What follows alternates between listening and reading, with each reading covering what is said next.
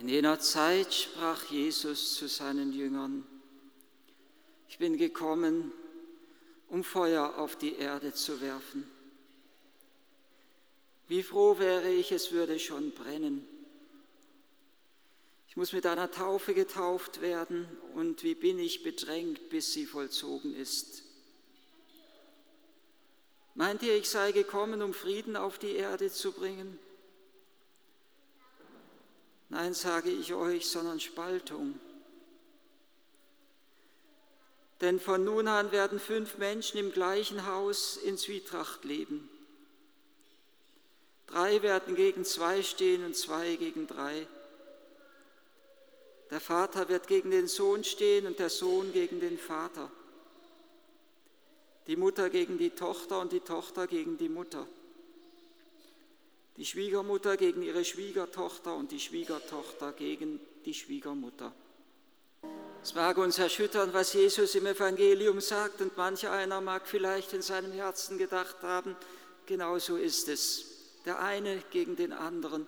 Und Jesus selber, so hat man den Eindruck, wenn man dieses Wort verkündet, ist irgendwie innerlich zu innerlichst erschüttert und er bebt, wenn er dieses Evangelium verkündet. Auf alle Fälle hat er ein ungeheures Selbstbewusstsein. Das Selbstbewusstsein Jesu von der ungeheuren Kraft seiner Sendung, von dem, was seine Sendung auslöst, von dem, wozu er gesandt ist und von dem, was seine Sendung hier in den Herzen der Menschen bewirkt. Er weiß sich einer ungeheuren Herausforderung ausgesetzt.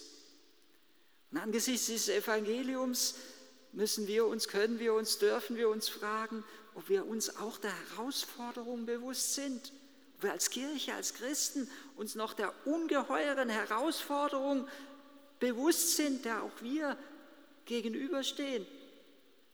Die Zeiten haben sich verändert. Neulich habe ich einen Vortrag, einen interessanten Vortrag gehört, Johannes Hartl, und er hat ein wenig über das Christentum und die Herausforderungen auch in unserer Zeit gelebt, ge, ge, geredet. Und er hatte interessante Gedanken, dass eben vor 50 oder 70 Jahren doch manches noch anders aussah in unserer Gesellschaft. Wenn man vor 70, 50, 70 Jahren bei uns in der Gesellschaft nicht in die Kirche gegangen ist, in der ländlichen Gegend, dann wurde man schief angesehen. Dann war man sozusagen ein Außenseiter, musste man sich fast entschuldigen. Und heute ist es genau umgekehrt. Wenn man heute in die Kirche geht, als junger Mensch in die Kirche geht, Gott sei Dank gibt es einige junge Menschen auch immer wieder unter uns, hat man fast den Eindruck, man muss sich entschuldigen. Man muss sich schämen dafür. Früher war es selbstverständlich, dass alle in die Kirche gegangen sind und irgendwie an Gott geglaubt haben. Wenn man heute bei den Arbeitskollegen, bei den Schulkollegen, bei den Studienkollegen sagt, ich glaube an Gott, brauche ich schon ein ungeheures Selbstbewusstsein. Dann muss man Mut haben, diesen Glauben zu bezeugen. Und nicht nur das, selbst in den letzten paar Jahren hat sich ja enorm was verändert, sogar in der Kirche. Es wäre doch vor ein paar Jahren für mich absolut undenkbar gewesen, dass eine Frau, die Präsidentin des Zentralkomitees der deutschen Katholiken, die sich als Repräsentantin des deutschen Katholizismus versteht, ein flächendeckendes Abtreibungsrecht für die Frauen fordert. Es wäre doch undenkbar gewesen, dass es in der Kirche keinen Aufschrei gibt, das sofort den Rücktritt dieser Frau fordert. Das, was sie verkündet, ist eine Kultur des Todes, die diametral dem Evangelium des Lebens entgegengesetzt ist. Scheinbar kaum der ein oder andere, die Bischofskonferenz, der Sprecher der Bischofskonferenz ließ sich dann hinreißen, wenigstens noch eine Erklärung abzugeben, wenigstens noch die Erklärung abzugeben, dass das nicht die Position der deutschen Bischöfe ist. Nein, es ist nicht die Position der deutschen Bischöfe und absolut nicht die Position des Evangeliums und auch nicht die Position der Kirche es ist eine Kultur des Todes, die diese Frau damit verkündet hat und der sie zu Worte geredet hat. Es ist absolut undenkbar, dass ein Bischof an ihrer Seite steht und sagt, ja, wir zusammen wollen die Kirche in Ordnung bringen.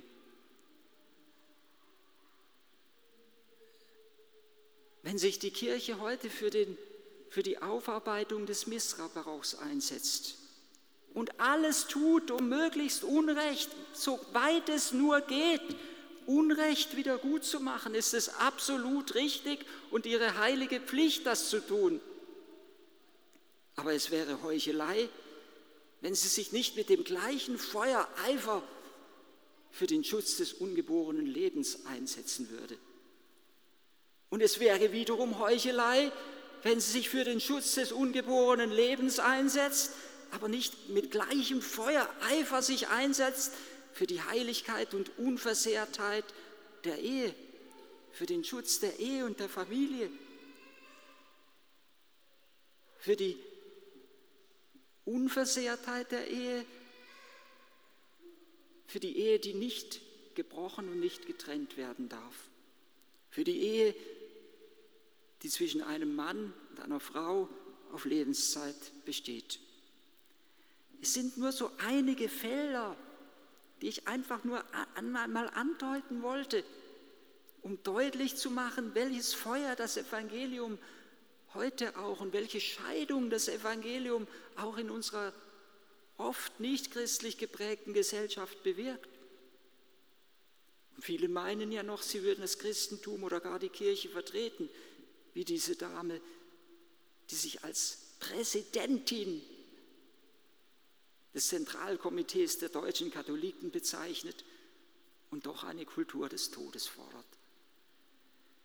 Und Jesus ist sich bewusst, was das bewirkt, dieses Feuer, was er da verkündet. Er ist sich dessen bewusst, dass es für ihn die Taufe mit sich bringen wird. Und jeder, der heute die Moraltheologie der Kirche vertritt, muss damit rechnen, verachtet zu werden ausgestoßen zu werden aus der Gesellschaft. Ein Mitbruder ist gestern zum Diakon geweiht worden. Ich durfte ihn ein wenig die letzten zwei, drei Tage vor dieser Weihe begleiten. Und er hat zu mir ganz klar gesagt, ich bin mir bewusst, wenn ich die Positionen des Evangeliums vertrete, dass ich dafür bereit sein muss, auch in unserer Gesellschaft in der Zwischenzeit dafür bereit sein muss, ins Gefängnis zu gehen. So ist die Situation. Jesus ist sich dessen bewusst. Und er sagt, mit einer Taufe muss ich getauft werden. Wie froh wäre ich, wie bedrängt es mich, bis sie vollzogen ist.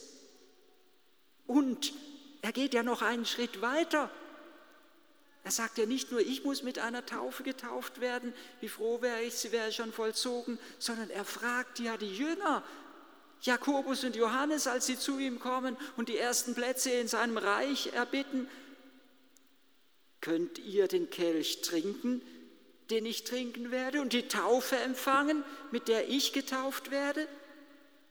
Er fordert von ihnen die Bereitschaft, genau die Taufe zu empfangen, die er empfängt.